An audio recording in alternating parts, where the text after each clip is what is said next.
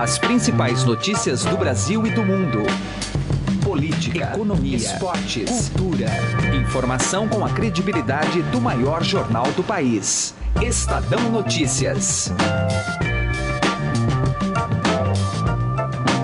Olá, tudo bem com você? Eu sou Emanuel Bonfim e está começando a partir de agora mais uma edição do Estadão Notícias, nosso podcast diário com análises, entrevistas e informações sobre os temas mais importantes do momento no Brasil e no mundo. Na edição de hoje, vamos falar sobre o julgamento de hoje do Supremo Tribunal Federal, que tem um impacto direto e importante sobre a segunda denúncia contra o presidente Michel Temer. Aliás, se trata justamente de um pedido da defesa do presidente, que quer a nulidade das provas obtidas na delação premiada de Joesley Batista e Ricardo Saldi da JBS. O advogado de Temer pede que essa segunda denúncia oferecida por Rodrigo Janot, então procurador-geral da República, seja suspensa até que a investigação sobre os novos áudios seja concluída. Gente vai ouvir logo mais a análise de Rubens Gleiser, professor de Direito Constitucional da FGV, que vai analisar esse julgamento, o teor desse julgamento. Programa de hoje também entrevista o repórter especial aqui do Estadão, José Fux. Ele está lançando o livro A Reconstrução do Brasil, que tem como base uma série de reportagens publicadas aqui no jornal, em sua edição impressa, entre setembro de 2016 e janeiro deste ano. O livro já está à venda.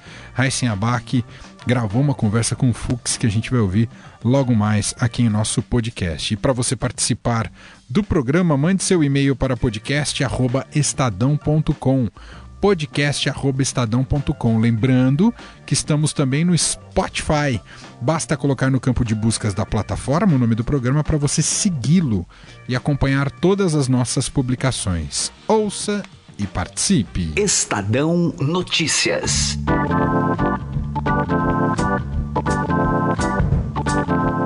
Nesta quarta-feira, os ministros do Supremo Tribunal Federal se debruçam sobre um julgamento muito importante que foi adiado da semana passada, justamente sobre a segunda denúncia contra o presidente Michel Temer. Após pedido da defesa do presidente, o ministro Edson Fachin que é o relator, decidiu levar ao plenário a decisão sobre a nulidade das provas obtidas na delação premiada de Joesley Batista e Ricardo Saldi da JBS.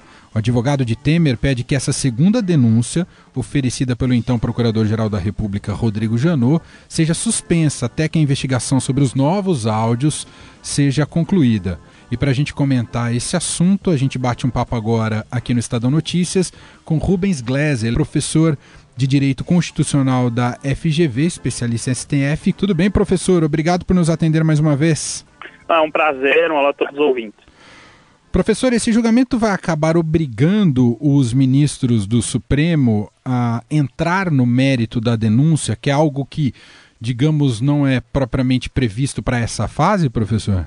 Então, a opção por fazer é, o, o, julgamento, é, junto com o fato do ministro Edson Fachin ser deslocado para o plenário, o que fazer em relação à denúncia ao invés de remeter diretamente para a Câmara, coloca duas opções é, para o tribunal.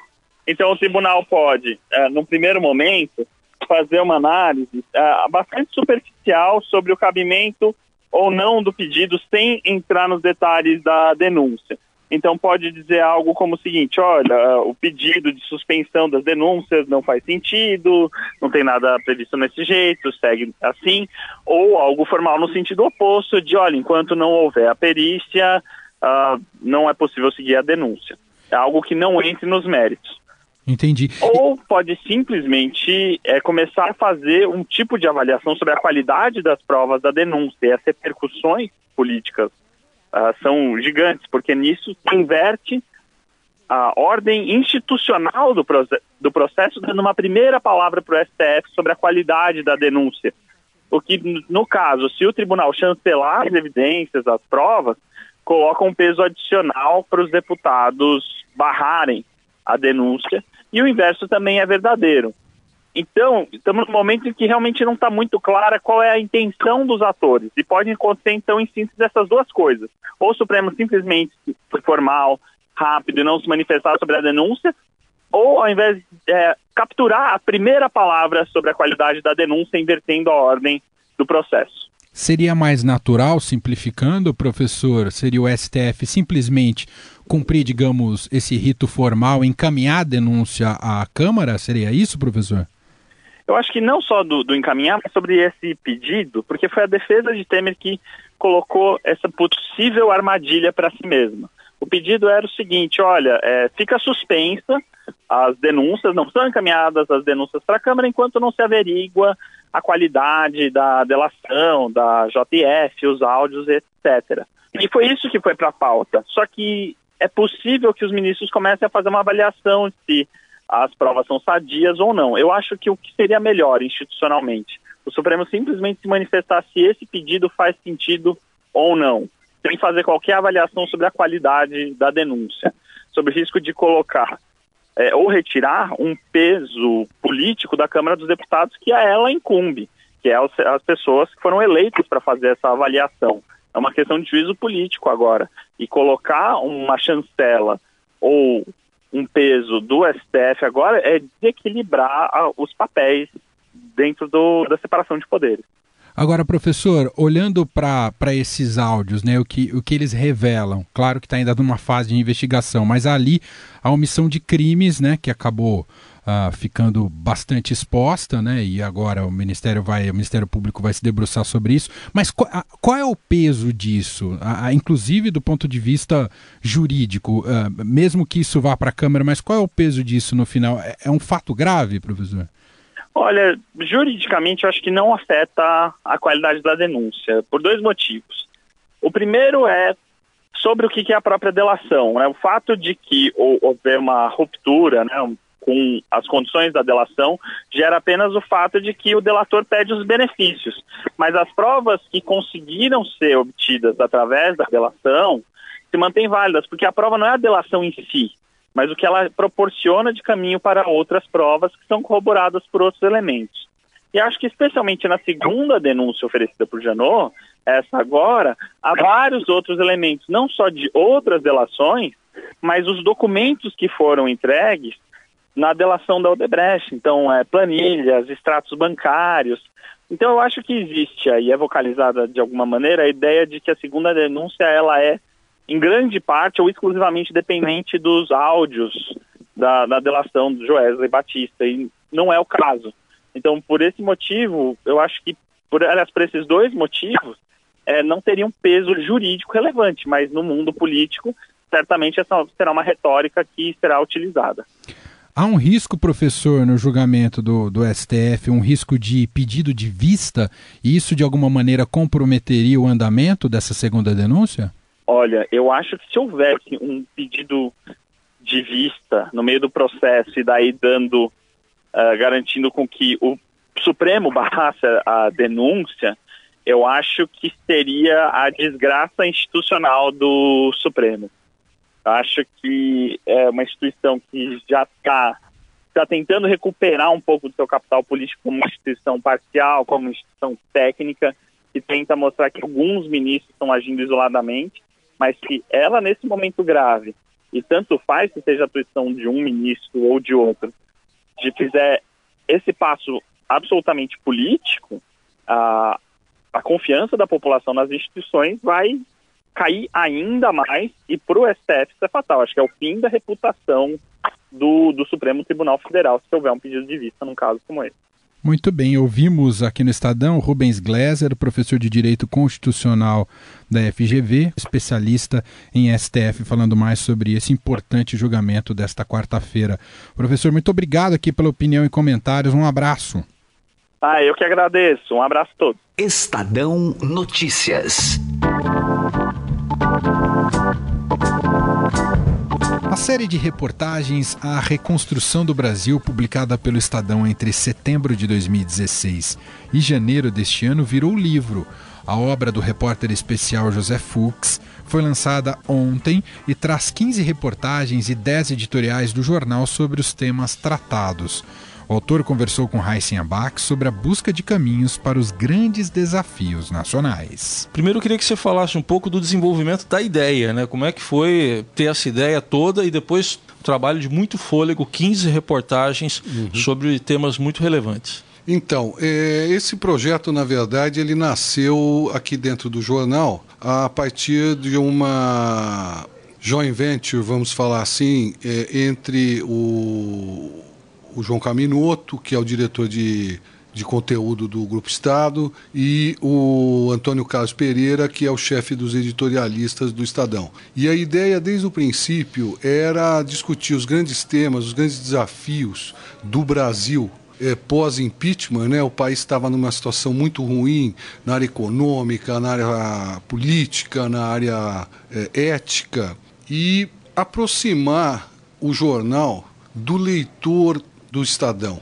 né, com uma visão uh, sobre os acontecimentos que tivesse uma identidade com o leitor, vamos dizer assim, uh, típico do Estadão. Foram 15 temas diferentes. Queria que você destacasse uh, o, o que, que você considera assim de mais relevante. Lógico que tudo é relevante, mas o que, que mais te chamou atenção nesse trabalho em que 15 temas foram desenvolvidos? Eu acredito que os temas se, eh, se distinguem basicamente entre os temas políticos e econômicos. Né? Eh, há, também, eh, acho que a questão da corrupção, que era algo inevitável numa série desse tipo e também a questão dos privilégios do setor público. Talvez a reportagem que tenha tido uma das maiores repercussões eh, tenha sido a reportagem que discutiu os privilégios do setor público no Brasil. Os privilégios salariais, os privilégios em termos de benefícios previdenciários e em termos de estabilidade no emprego, regras de contratação, e coisas desse tipo. Você teve que entrevistar muita gente, né? É, mais de 50 pessoas foram entrevistadas para o livro, é isso? Exatamente, entre economistas, é, cientistas políticos, autoridades parlamentares, analistas de uma forma geral, chegou a isso. Agora, eu queria que você falasse um pouquinho, Fux, porque, embora tenha muito especialista falando no livro, você fez a tradução disso aqui para o nosso dia a dia. Uhum. Quer dizer, o, o, leitor, o cidadão comum pôde entender perfeitamente como é que determinado assunto que parece lá empírico, ali muito específico, reflete diretamente na vida dele, né? Eu procurei eh, me colocar no lugar dos leitores, né? Porque, e me vendo como um cidadão comum querendo entender um assunto complexo. Eu tive um chefe que dizia que o segredo do texto jornalístico né, é você ter a respeitabilidade do especialista e, ao mesmo tempo, ser é, palatável ao leigo. Uhum. Né? Então eu uh, fiz um esforço grande no sentido de, tenta, de alcançar essa química complicada e espero ter alcançado, Sim. não sei. Bom, é, foi um trabalho que a gente costuma dizer até no jargão, trabalho de fôlego, né? não é fácil aqui. Foram 15 semanas, vamos dizer assim, de uhum. trabalho, é, de reportagens no jornal, também no portal estadão.com.br, mas é, você teve um apoio muito importante da parte gráfica também, queria que você destacasse um pouquinho isso, que foi fácil de entender, né? É, o, o pessoal da arte, sob a coordenação do Fábio Sales, é, nosso diretor, editor executivo de arte, eles fizeram um trabalho espetacular no sentido de transformar gráficos, tabelas é, em formatos atraentes que traduzissem muito do que estava no texto sob a forma visual. E a garimpagem dos dados uh, eu mesmo fazia por meio de terceiros ou através de pesquisa própria, e aí encaminhava os dados para eles e eles encontravam essa formatação que, na qual eles são realmente geniais. Houve alguma mudança do, das reportagens para o livro? Algum tipo de adaptação foi necessário? Foi feita uma adaptação, eh, toda essa parte visual que tem muito a ver com o jornal, com a internet propriamente dita, mas até mais com o papel, né? Ela foi deixada uh, de lado. Uh, o, livro, ele houve uma atualização de algumas informações no sentido de torná-lo up to date, né? e corrigidas uma ou outra informação, uh, revisada uma ou outra informação que tá, precisava sê-lo. Quando você começou a empreitada, foi mais ou menos o que você imaginava ou o Brasil é mais complexo até? Eu acho assim, quando eu recebi essa missão, para mim, desde o princípio, uh, eu encarei como uma honra uh, o convite e como um privilégio a possibilidade de uh, estar envolvido num projeto que tinha a pretensão de discutir os grandes desafios do Brasil.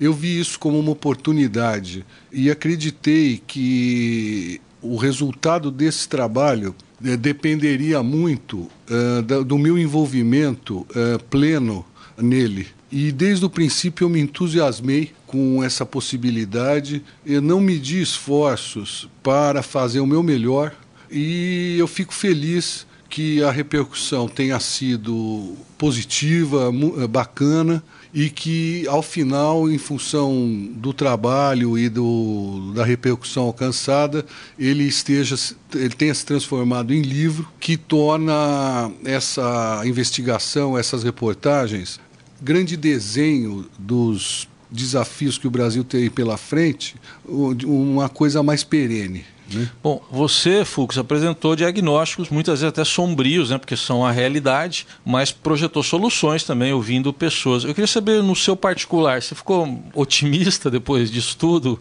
É um grande desafio pela frente, né, que, que tem quem vai governar o país. É verdade. Eu acho que, no atual, vamos dizer, naquele momento, que foi logo depois do impeachment, muitos desses desafios ainda estavam personalizados na figura do presidente Temer, que acabava de assumir a, a, o cargo. Hoje, um ano e meio depois, a gente pode ver que houve muita, algumas coisas que caminharam. A limitação dos gastos públicos, a tal da PEC dos gastos, a reforma trabalhista, a, a mudança da taxa de juro dos financiamentos do BNDES, a proposta de reforma da Previdência que ainda não foi votada pelo Congresso e outros projetos do mesma envergadura mas é, é, é, possível que, vamos dizer, com certeza, isso fará, e vai haver também um amplo programa de privatização e desestatização, que certamente vai é, tirar das mãos do Estado uma série de atividades que não deveriam é, uhum. ser estatizadas, tipo no, eletricidade, operação de rodovias, ferrovias, aeroportos, etc. O caminho está dado aí, a gente percebe muita coisa projetada no seu livro, né?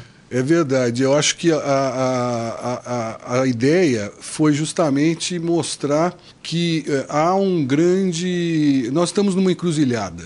Nós esperamos que esse princípio de mudança feito pelo presidente Temer, independentemente de eventuais. Eh, suspeitas de envolvimento em caso de corrupção e etc que ainda estão que serão determinadas pela julgadas pela justiça, tá certo? Independentemente disso, até o momento, vamos dizer, o presidente Temer lançou algumas sementes, mas certamente para o Brasil conquistar o desenvolvimento sustentável, conseguir superar a atual crise política e criar as bases para um ciclo de prosperidade social, essas reformas e essas mudanças terão de ser aprofundadas a partir de 2019. No, o meu maior receio é, é que, eventualmente, o, o, a, as urnas não apontem um candidato vencedor que tenha esse tipo de proposta. Mas, ao mesmo tempo, eu acredito que os brasileiros tiveram um exemplo nos governos do PT de uma política que não deu certo eh, em função dos resultados alcançados que todos conhecemos, como essa recorde de desemprego, a dívida pública crescente e outras questões do gênero, e ver, espero que, eu acredito que o público brasileiro saberá julgar né, e saberá votar como nós já vimos uma van premier nas eleições de 2016, quando os candidatos apoiados pelo PT ou ligados ao PT não conseguiram uh, uh, conquistar grandes capitais espalhadas pelo Brasil. Ouvimos o repórter especial do Estadão José Fux, autor do livro A Reconstrução do Brasil. A obra da editora O Estado de São Paulo já está à venda em livrarias e bancas de jornal. Estadão Notícias desta quarta-feira vai ficando por aqui. Contou com a apresentação minha, Emanuel Bonfim. Produção de Gustavo Lopes, participação de Raíssen Abac e montagem de Nelson Volter. O diretor de jornalismo do Grupo Estado é João Fábio Caminoto. De segunda a sexta-feira, uma nova edição deste podcast é publicada. Você tem tudo à disposição no blog Estadão Podcasts. Temos mais de 15 podcasts sendo publicados lá em nosso blog. Vale acompanhar nas mais diversas áreas e nos mais diversos tipos de assunto. Tá bem legal. Também estamos disponíveis no Spotify, esse programa. É só procurar lá o Estadão Notícias. E mande seu comentário também ou sugestão para o e-mail podcast.estadão.com. Um abraço, uma excelente quarta-feira para você e até mais. Estadão Notícias.